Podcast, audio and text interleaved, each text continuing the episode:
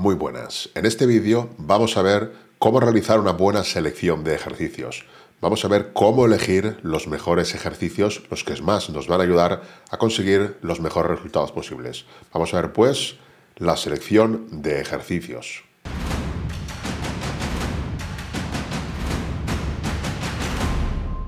Una de las variables más importantes que hay en el entrenamiento de hipertrofia es la selección de ejercicios. Si tenemos una mala selección de ejercicios que enfatiza repetidamente las mismas zonas, los mismos músculos desde los mismos ángulos, no vamos a tener los resultados que queremos. Vamos a generar demasiado estrés sobre el mismo músculo, las mismas zonas, y no van a haber adaptaciones, va a ser demasiado volumen para esas zonas.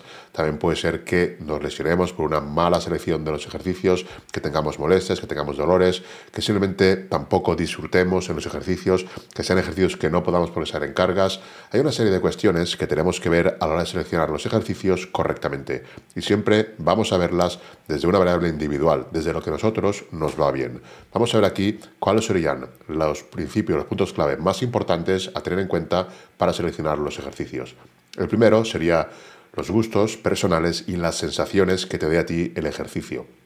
Que el ejercicio te sirva para el propósito que tú tengas.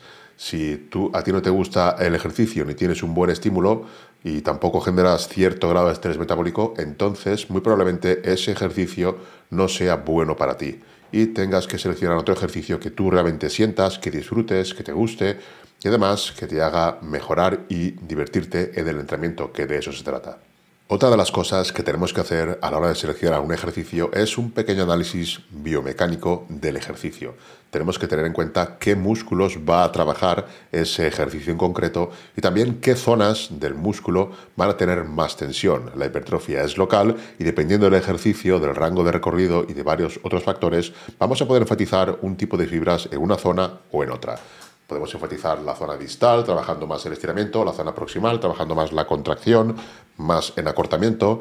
Hay muchas maneras de enfatizar distintas zonas, ya sea variando la posición del ejercicio como también el rango de recorrido.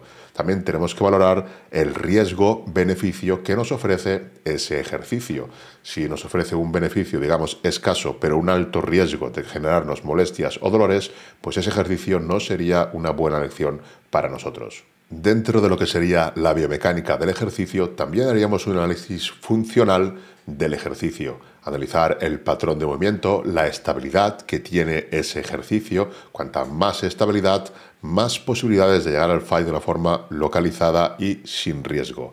También tenemos que ver las articulaciones que hay involucradas en ese ejercicio, los ejercicios primarios y secundarios que intervienen en el ejercicio.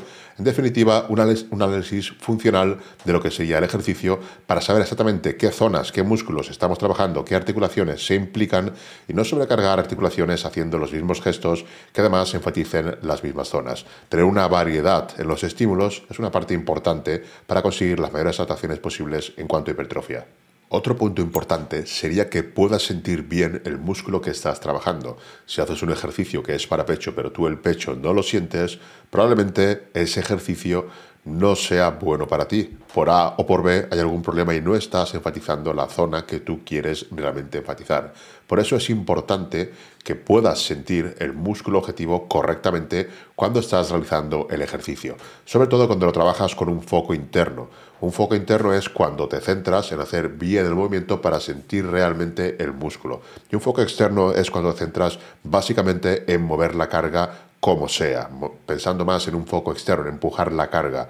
Digamos que haciéndolo así tendrías la capacidad de aplicar más fuerza, pero con un foco interno, lo cual es recomendable en cargas de menos del 70% de 1RM para conseguir un buen estímulo y buenas ganancias de hipertrofia, deberías de sentir el músculo. Evidentemente, si estás con un foco externo, sentir el músculo no es la prioridad. La prioridad es mover la carga, pero puedes cambiar el foco y aplicar un foco interno y ahí sí que deberías de sentir el músculo.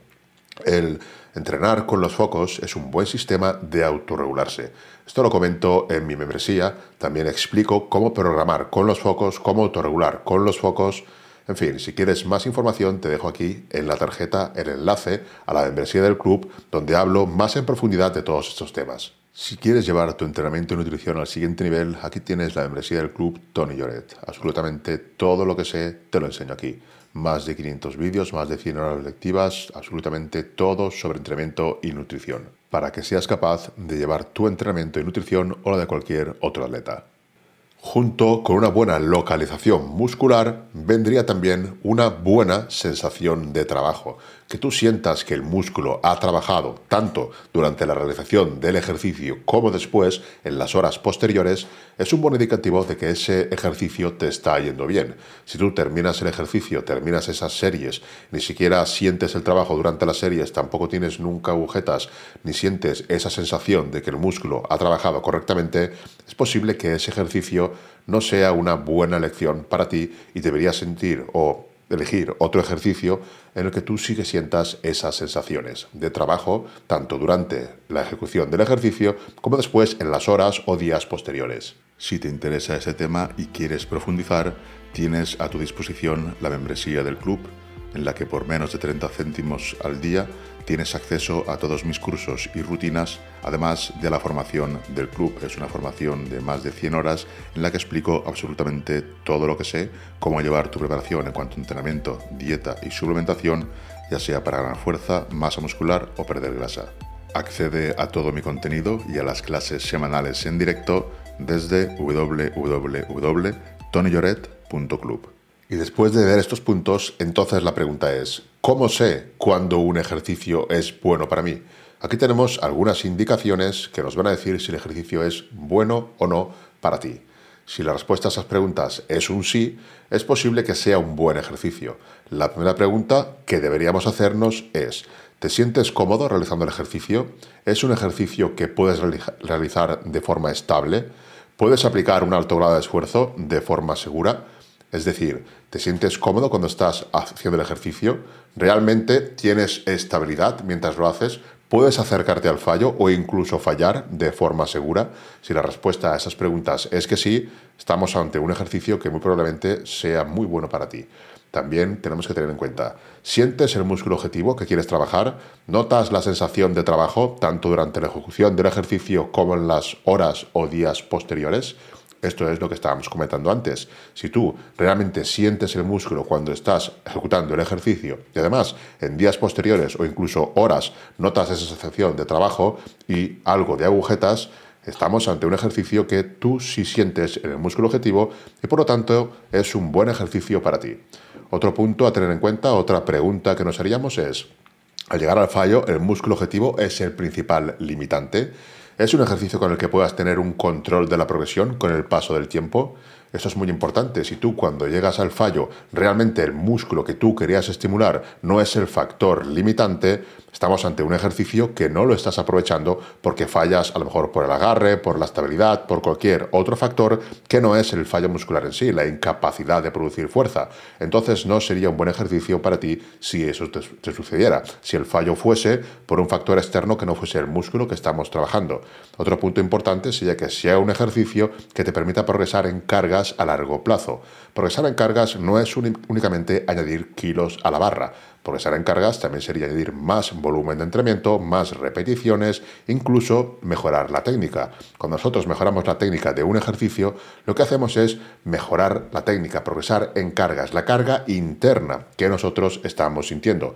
La carga externa serían los kilos y normalmente más carga externa con buena técnica también equivale a más carga interna, pero el simple hecho de mejorar la técnica y conseguir un mejor estímulo eso sería una progresión de cargas, pero carga interna. Queda más y realmente es la que nos interesa para ganar masa muscular. Si te ha gustado el vídeo y quieres profundizar en estos temas, en el comentario fijado tienes el enlace a la membresía del club Tony Lloret. Es una formación en la que te enseño absolutamente todo lo necesario sobre entrenamiento y nutrición para que puedas llevar tu preparación o de cualquier atleta. Y explico cómo llevo yo a mis atletas y los resultados que consiguen en fase de volumen, definición, recomposición, qué es lo que tienes que hacer en cada una de las fases para conseguir los mejores resultados. Pues hasta aquí el vídeo de hoy. Si te ha gustado, manita arriba. Si quieres una segunda parte sobre este tema, pon en comentarios segunda parte y continuaré profundizando en algunas que la gente no se plantea y son realmente importantes en cuanto a la selección de ejercicios. Recuerda que si quieres acceder a la membresía, la tienes aquí. Si te apetece aprender de verdad con más de 500 vídeos, más de un centenar de horas lectivas, nos vemos dentro. Hasta luego.